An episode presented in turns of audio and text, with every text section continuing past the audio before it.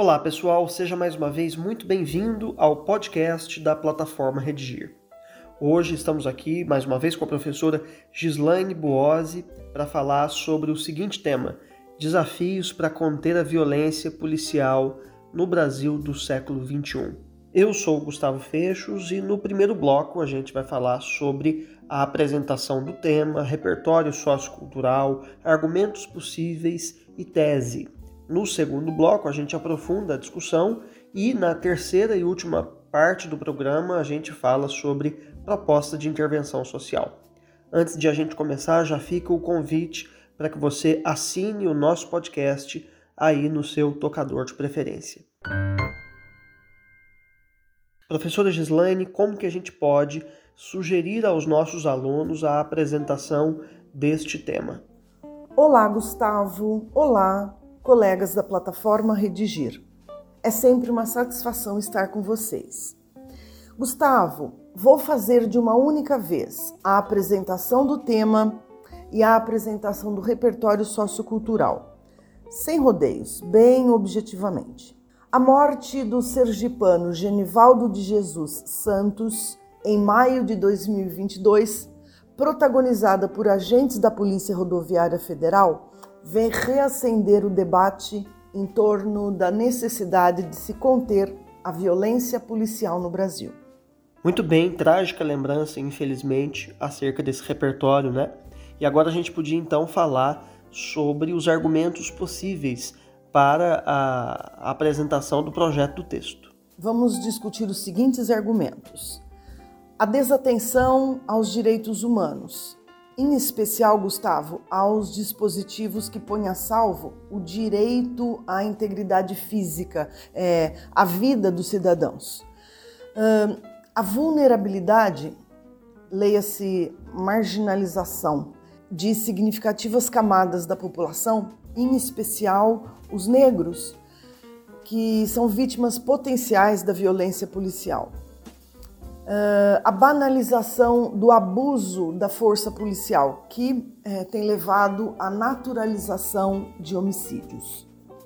Muito bem, para a gente finalizar então essa etapa, a tese, que é o ponto de vista a ser apresentado e defendido ao longo da redação, qual poderia ser esse caminho, professora? A tese, então, uh, é tempo de o Estado salvaguardar o maior direito fundamental, qual seja a vida por meio da proteção ao indivíduo, com a segurança prevista na nossa Constituição. Muito bem, professora, passemos então ao segundo bloco, no qual a gente terá a oportunidade, agora sim, de aprofundar essa discussão, certo? Agora há pouco, professora, antes de começarmos a gravação, eu li algumas matérias sobre a questão da violência policial e você há de concordar comigo, é possível dizer que hoje em dia os agentes do Estado que detêm o dever legal de proteger é, eles, esses agentes, por vezes têm sido os algozes dos cidadãos, não é? Eles, enfim, essa situação aí calamitosa que você chegou a descrever para a gente no começo. Infelizmente isso é verdade, Gustavo. É, é uma triste constatação. E eu já vou mencionar aqui um dado importante do Anuário do Fórum Brasileiro de Segurança Pública, datado de 2021. É, portanto, esse levantamento foi feito com base em atuações policiais de 2020. Olha só, das 6.416 pessoas mortas por policiais em 2020, então, 5 mil pessoas eram negras isso equivale a quase 80%. E é, se nós nos aprofundarmos nessa pesquisa, Gustavo, chegaremos a é, resultados cruéis. Há uma enorme diferença de abordagem e de uso da força policial é, em relação aos negros. Chegaremos a resultados cruéis. Há uma enorme diferença de abordagem da polícia em relação a negros e a não negros. A atuação policial, sabemos, é muito mais ostensiva. Ah, as abordagens, os flagrantes são maiores aos negros. Pois é, professora, isso é o que já se chama né, de racismo institucional nas polícias. Né? É a, a racialização de suspeitos que, infelizmente, dita né, o, o, modo de praticar esse policiamento. Né? Você diz também algo a respeito da desatenção aos direitos humanos, né, professora?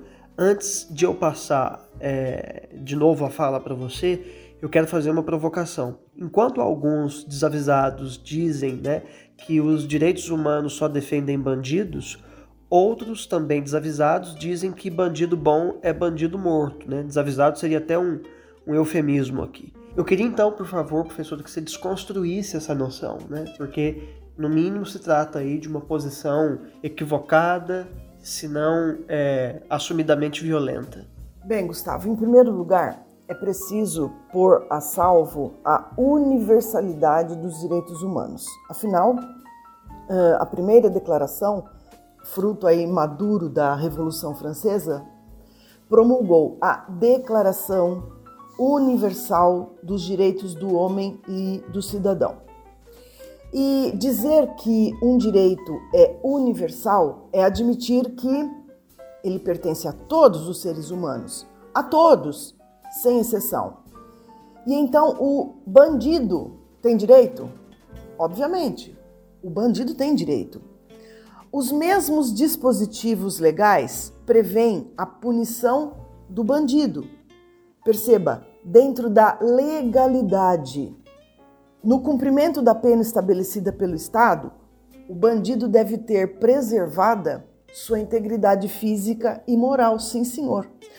A tortura é expressamente proibida, é, é, considerada violação gravíssima dos direitos humanos. É um princípio geral do direito internacional, inclusive, e é cláusula pétrea da nossa Constituição Federal. O criminoso deve sim ser penalizado, mas nem por isso pode perder sua dignidade. É um direito universal. Isso quer dizer, professora, que nem mesmo bandidos podem apanhar da polícia, né? Aliás, é bom que os alunos saibam que o tapa de um policial no rosto de uma pessoa durante uma abordagem já configura abuso de autoridade. Isso mesmo, Gustavo. E é, para terminar de responder a sua provocação, vamos lembrar que, segundo a legislação, a pena aplicada ao bandido, essa palavra me incomoda, a pena aplicada ao criminoso deve ter dupla finalidade: a punitiva e a educativa, com vista a reabilitar o criminoso. E então, é, me permita emendar a fala popular. Bandido bom é aquele que, atuando corretamente o Estado, é reinserido socialmente. Você também disse é, da naturalização dos homicídios, né? Mas é, e os casos de policiais que matam em legítima defesa? É, enfim, essa discussão, mais ou menos recentemente, foi recolocada aí, né, no Senado Nacional. Veja bem, mataram cometeram sim o homicídio. Se há excludente de ilicitude ou não, isso é outro assunto. Uh, o Código Penal dá essa sustentação, ou seja, é, faz uma lista de excludentes, é, de possibilidades de se excluir, de tirar a ilicitude de uma ação. Uh, a legítima defesa, o estado de necessidade, o estrito cumprimento do dever legal, e o exercício regular de direito são causas excludentes. Então, a gente pode assumir, professora, que o policial que atira, em tese, está cumprindo o seu dever legal, por mais improvável que isso pareça? Em tese, sim. É, Gustavo, não fossem os abusos de autoridade, a, a discussão não teria tomado as proporções que tomou. É, Obviamente, não se requer a delicadeza da atuação policial, e sim o comedimento. O policial não necessariamente precisa é, investir fisicamente contra as pessoas, não precisa sufocá-las, não deve, a torto e a direito, disparar bombas de gás lacrimogênio e spray de pimenta Quem diz que não são letais? É, o policial não pode usar lanterna de choque, não pode plantar provas nos pertences da pessoa abordada assim aleatoriamente. A polícia tem sido vista, infelizmente, como um inimigo potencial. É preciso desconstruir tudo isso, Gustavo. O papel da polícia é proteger as pessoas e não golpeá-las. Nem imobilizá-las quando estiverem andando de moto sem capacete, né? Que foi o caso recente aí. Pois é, é o caso do sergipano Genivaldo é um exemplo. Aliás, essa morte aconteceu no dia, exatamente no dia em que se completavam dois anos da morte de é, George Floyd, o americano, em condições semelhantes às uh, da morte de Genivaldo. Isso também é exemplar, né, professora? A violência policial não é uma situação exclusiva do Brasil, lamentavelmente. Passemos então agora ao último bloco no qual a gente conversará sobre a formulação de uma proposta de intervenção social para este problema. Vale sempre lembrar que para o Enem é indispensável que haja, neste último parágrafo do texto, cinco elementos válidos: agente, ação, modo meio, efeito e o detalhamento de pelo menos um desses elementos anteriores. Então, vamos lá. Professora, como você poderia nos sugerir uma proposta para a resolução deste grave problema? Para conter a violência policial, é preciso que o Ministério da Justiça e Segurança Pública, no uso de suas atribuições, redefina critérios para a atuação, para a abordagem policial, com o monitoramento da ação policial por meio da implantação obrigatória de câmeras nas fardas dos policiais, a fim de que, ao mesmo tempo em que se coíbam é, ações violentas e desnecessárias, fique documentada a abordagem segura e legal, pressuposto para as excludentes de ilicitude, conforme as previsões legais de que falávamos anteriormente. É preciso também, Gustavo, investir é, em melhor capacitação da corporação policial, inclusive com acompanhamento psicológico. É, não podemos desconsiderar, não é mesmo, que os policiais, por todo o contexto, também precisam de equilíbrio emocional para a boa atuação. Essas medidas têm por finalidade conter a violência policial e garantir a universalidade dos direitos humanos. Então é isso, professora. Muitíssimo obrigado mais uma vez pela sua participação aqui com a gente. Ok, Gustavo, é sempre um prazer estar com vocês. Até uma próxima. Antes de me despedir, fica o renovado convite para que você assine o nosso podcast aí no seu tocador de preferência. Quando você fizer essa redação lá na plataforma, não deixe também de é, frequentar os nossos percursos de aprendizagem, nos quais há tópicos de gramática, listas de exercício e videoaulas sobre cada dificuldade apresentada no texto.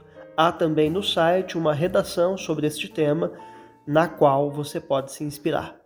Então é isso, pessoal. Obrigado e até a próxima.